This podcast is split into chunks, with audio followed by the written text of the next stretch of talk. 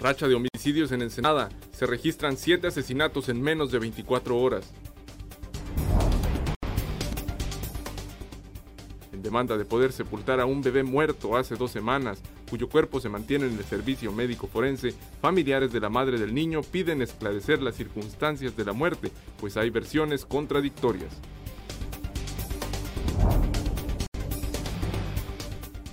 Alumnos de la secundaria Migoni pintaron de colores los señalamientos viales en las inmediaciones de este plantel.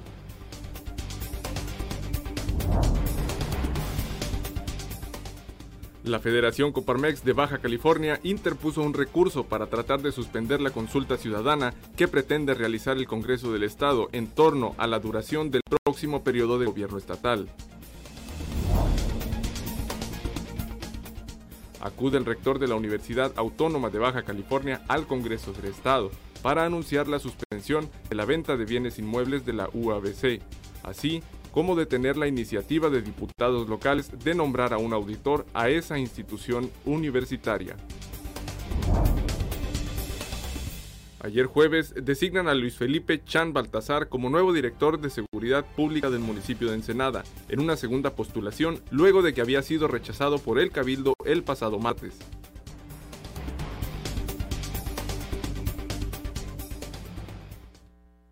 Buenos días, bienvenidos a Zona Periodística de este viernes 4 de octubre de 2019. Zona Periodística es una coproducción del periódico El Vigía y en La Mira TV. Hoy, en esta edición, además de la información de lo más importante ocurrido ayer en Ensenada, le presentaremos la sección Desde lo alto del fotógrafo y dronógrafo Jesús López Gorosabe. Sinceramente, le recomendamos que nos acompañe para conocer un paisaje que, aunque es muy conocido, literalmente lo observaremos desde las alturas. Se manifestación y protesta en relación a la muerte de un bebé, eh, fallecimiento ocurrido hace dos semanas. Esto fue lo que pasó.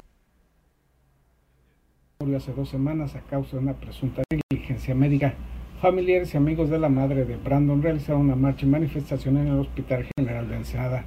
Pidieron asimismo esclarecer las circunstancias del fallecimiento del niño, pues los informes médicos y los de la necropsia son contradictorios. Los inconformes marcharon por la avenida Reforma hasta llegar al mencionado nosocomio. Se introdujeron al edificio y en la zona de la Dirección General exigieron hablar con el responsable del hospital y solo fueron atendidos a través de una ventanilla por uno de los directivos del lugar. La necropsia arroja que el niño nació vivo, que respiró por 30 minutos a dar el aviso de nacimiento. Ellos dieron un, un aviso de muerte. Los familiares demandaron que se haga una investigación de las causas del fallecimiento del bebé, pues según sus versiones se encontraba en buenas condiciones y nació vivo lo que discrepa con la versión de las autoridades médicas. Denunciaron asimismo diversas irregularidades existentes en el caso y pidieron que se les dé el documento necesario para poder darle sepultura al cadáver del bebé, pues legalmente no puede ser retirado del servicio médico forense. Estamos en espera de lo que las pues las investigaciones van muy avanzadas, este hay una demanda legal, traemos abogados y estamos trabajando todos en conjunto para que esta muerte no quede impune. La mujer de 18 años llegó al Hospital General el 17 de septiembre y al día siguiente se realizó el parto. De acuerdo a los quejosos, el niño nació y estuvo vivo por lo menos media hora. Sin embargo, el reporte médico señala que el bebé murió en el vientre materno. La autopsia realizada, al menos reportaron los inconformes, indica que falleció después de su nacimiento. Tales contradicciones son las que tienen que aclarar las autoridades médicas, exigieron los manifestantes.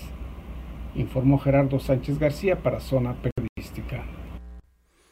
Y ayer jueves inició la Expo Educación 2019, la cual concluirá el día de hoy viernes. El reporte con nuestra compañera Isabel Guerrero.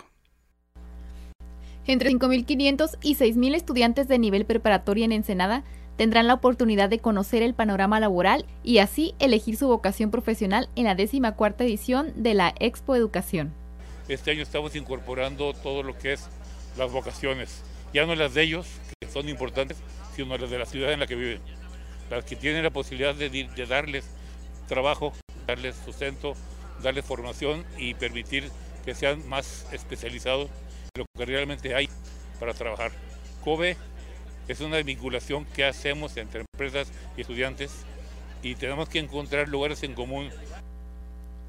El presidente del Comité de Vinculación Empresa-Escuela de Ensenada destacó que desde hace 14 años este comité se especializa en la vinculación entre empresas y estudiantes.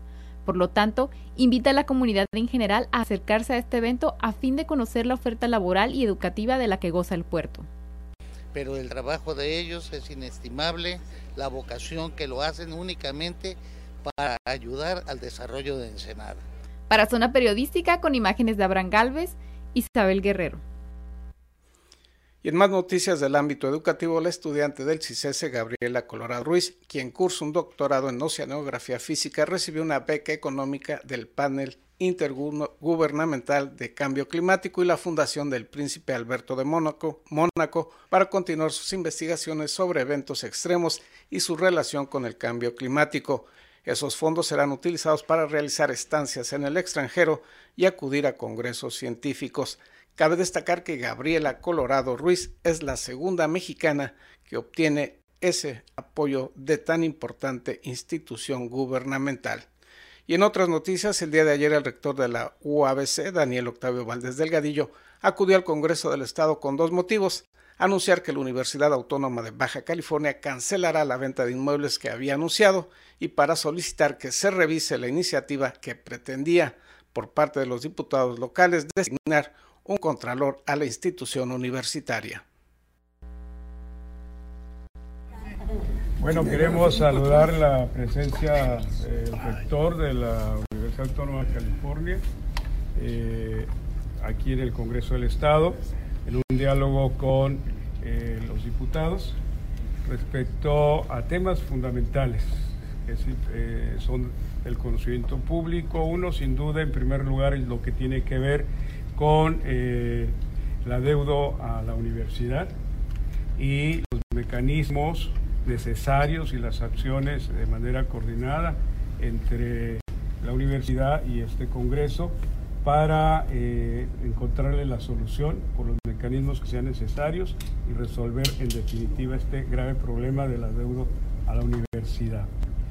Y también en apertura de un diálogo franco, abierto, sano, respetuoso, entre el Congreso y el rector eh, para ver eh, lo relativo a la situación que se generó con la polémica discusión de la necesidad que se vieron eh, sobre la venta y de, predios de la universidad, mismos que hoy hemos recepcionado un documento de parte del señor rector de la universidad, donde se procede a cancelar ese procedimiento de venta de eh, predios. Un diálogo con la presidencia del Congreso, así como algunos de los diputados, y en el que hemos podido dialogar, platicar y ponernos de acuerdo en algunos temas que me parece que son fundamentales. Como lo dije ayer en la rueda de prensa, el tema de los eh, bienes corresponden al patronato, somos órganos diferentes, autoridades diferentes, sin embargo yo le hice una solicitud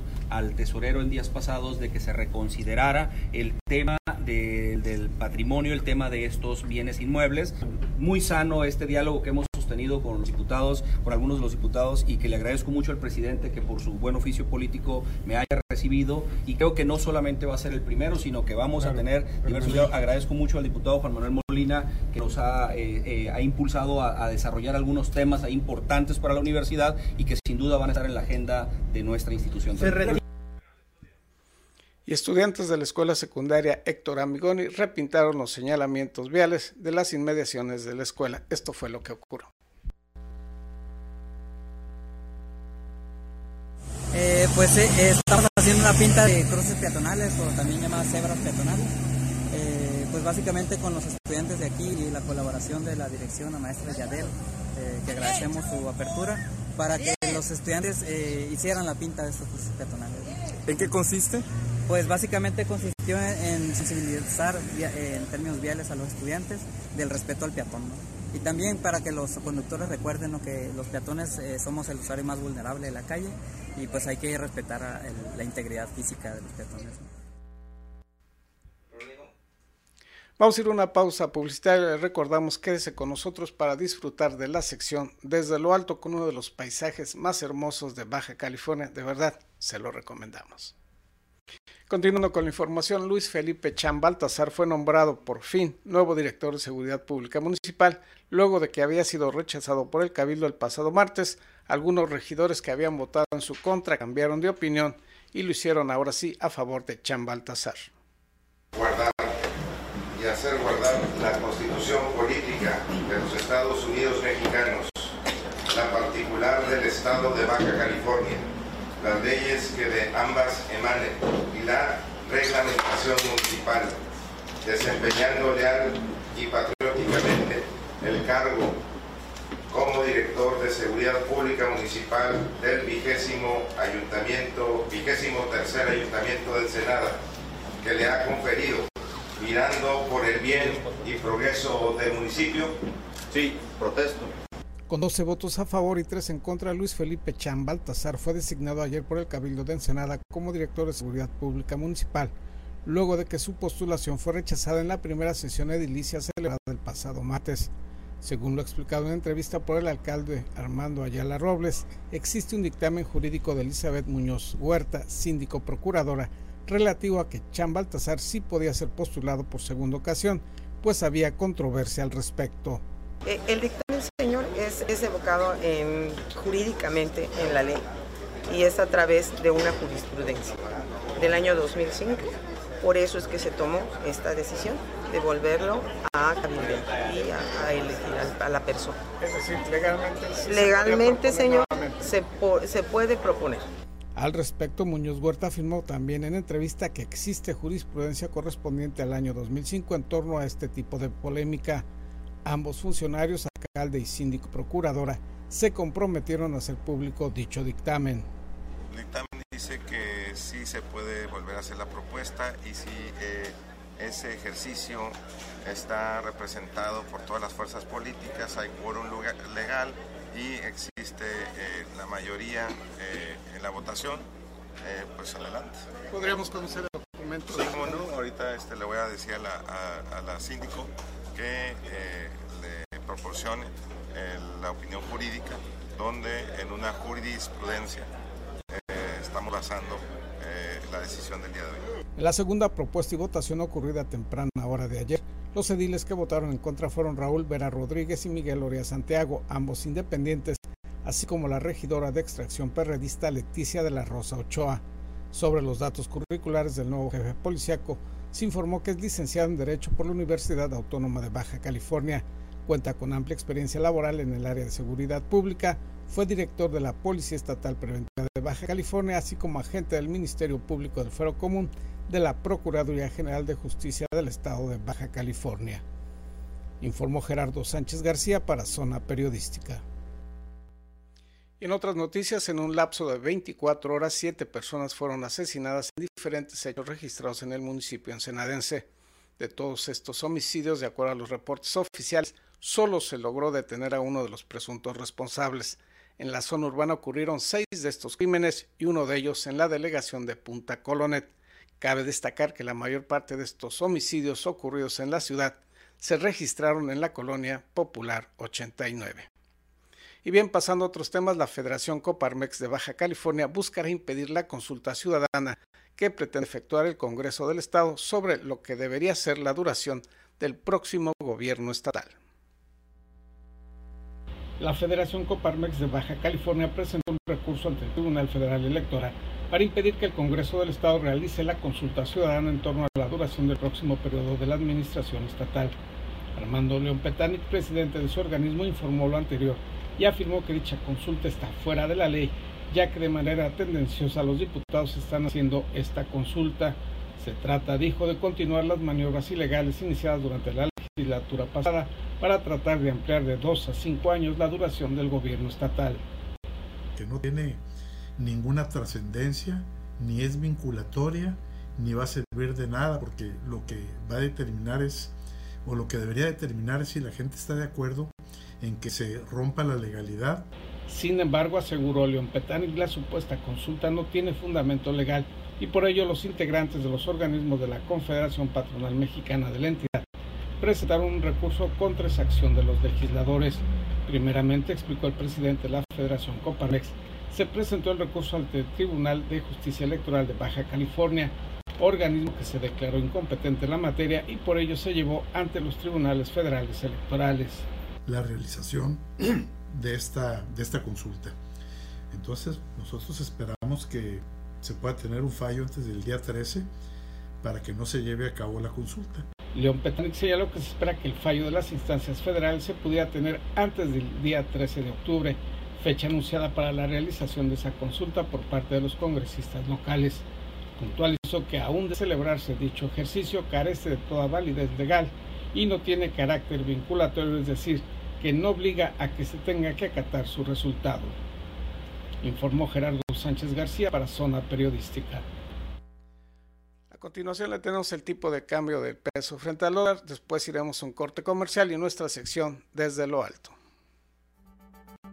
Si usted planea hacer transacciones en dólares para hoy, el precio promedio de compra en los bancos es de 18 pesos con 97 centavos, la venta 19 con 83 centavos. Para las casas de cambio, el billete verde se cotiza a la compra en 18 pesos con 20 centavos, la venta 18 con 52.